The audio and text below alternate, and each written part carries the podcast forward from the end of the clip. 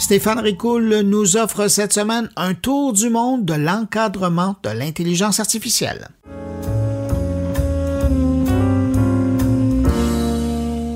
Si certaines personnes pressent le gouvernement canadien d'adopter le projet de loi C-27 édictant la loi sur la protection de la vie privée des consommateurs, sur le tribunal de la protection des renseignements personnels et des données et sur l'intelligence artificielle et les données, eh bien sachez que nous ne sommes pas les seuls à vouloir nous doter de certaines protections légales. Je vous invite à présent à un petit tour du monde. Officiellement, selon la Chambre des communes, la loi sur l'intelligence artificielle et les données est prévue pour réglementer les échanges et le commerce internationaux et interprovinciaux en matière de systèmes d'intelligence artificielle et exiger que certaines personnes adoptent des mesures pour atténuer les risques de préjudice et de résultats biaisés liés au système d'intelligence artificielle à incidence élevée. Cette loi prévoit la publication de renseignements et autorise le ministre à ordonner la fourniture de documents relatifs au système d'intelligence artificielle. Elle établit également des interdictions relatives à la possession ou à l'utilisation de renseignements personnels obtenus illégalement afin de concevoir, de développer, d'utiliser ou de rendre disponible un système d'intelligence artificielle est lié au fait de rendre disponible un système d'intelligence artificielle dont l'utilisation cause un préjudice sérieux aux individus. Du côté de l'Europe, les députés travaillent actuellement à la création d'un cadre pour permettre de combiner l'encadrement de la vie privée et l'innovation un règlement qui devrait être adopté dans les prochains mois et qui commencerait à être appliqué à l'horizon de 2025. L'objectif sera également de veiller à une juste rétribution des créateurs, souvent critiques à l'égard des intelligences artificielles qui récupèrent des créations pour entraîner leur propre modèle. Avancer rapidement, mais sans donner l'impression que l'Europe empêche toute forme d'innovation, l'objectif étant de trouver un cadre souple et propice à l'innovation, souligne Jean-Noël Barrot, le ministre délégué à la transition numérique en France, une allusion directe au geste posé par l'Italie d'interdire chat GPT. En Australie, le gouvernement a annoncé son intention de lever l'anonymat sur Internet en requérant des internautes de fournir une pièce d'identité du style passeport ou permis de conduire pour l'accès à leurs comptes de réseaux sociaux. La nouvelle disposition s'inscrit en droite ligne avec l'adoption d'une loi qui autorise les forces de l'ordre à prendre le contrôle de comptes de médias sociaux lorsque des tiers sont soupçonnés dans le cadre d'une enquête. Une manœuvre destinée à protéger les citoyens contre les abus en ligne, du style pédophilie, discours haineux, propagande terroriste, etc.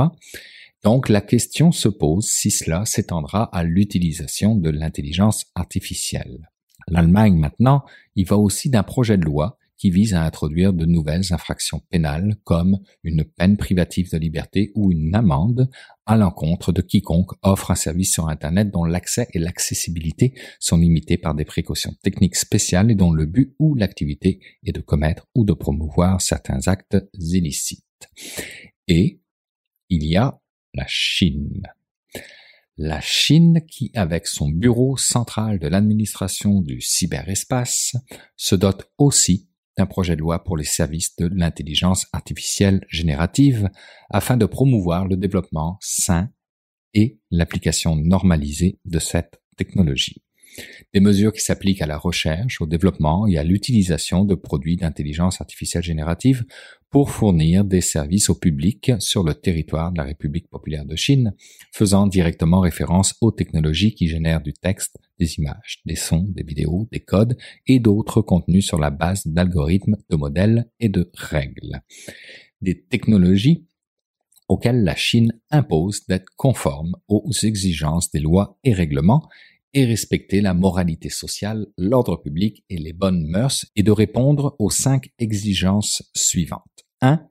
Le contenu doit refléter les valeurs fondamentales du socialisme et ne doit pas contenir de subversion du pouvoir de l'État, de renversement du système socialiste, d'incitation à diviser le pays, de saper l'unité nationale, de promouvoir le terrorisme, l'extrémisme, de promouvoir la haine ethnique et sur la discrimination ethnique, la violence, les informations obscènes et pornographiques, les fausses informations et les contenus susceptibles de perturber l'ordre économique social. Je vous promets, que dans l'article tout ça est cité. Deuxième exigence, dans le processus de conception d'algorithmes, de sélection des données de formation, de génération et d'optimisation de modèles et de fourniture de services, prendre des mesures pour prévenir la discrimination fondée sur la race, l'origine ethnique, les croyances, le pays, la religion, le sexe, l'âge, la profession, etc. Troisième règle, respecter les droits de propriété intellectuelle et l'éthique commerciale et ne pas utiliser des avantages tels que les algorithmes des données et des plateformes pour mettre en œuvre une concurrence déloyale. Quatrièmement, le contenu généré par l'intelligence artificielle générative devrait être vrai et exact, et des mesures devraient être prises pour empêcher la génération de fausses informations. Et enfin, cinquième exigence, respecter les intérêts légitimes d'autrui, prévenir les atteintes à la santé physique et mentale d'autrui, porter atteinte au droit de l'image, à la réputation et à la vie privée et porter atteinte aux droits de propriété intellectuelle. L'acquisition, la divulgation et l'utilisation illégale d'informations personnelles, de confidentialité et de secrets commerciaux sont interdites. Sinon, le projet de loi indique aussi que l'organisation qui utilise l'intelligence artificielle générative assume la responsabilité du contenu généré par celle-ci, que les fournisseurs sont responsables de la légitimité de la source des données de préformation et des données de formation optimisées pour les produits d'intelligence artificielle générative et que les fournisseurs de cette technologie devront obliger les utilisateurs à fournir des informations d'identité réelle conformément aux dispositions de la loi sur la sécurité des réseaux de la République populaire de Chine. Au total, ce ne sont pas moins de 20 articles qui vont encadrer les chats GPT et Midjourney de ce monde, dont le tout dernier stipule la mise en vigueur de tout cela en 2023, certainement avant l'Europe ou le Canada, au rythme où vont les choses.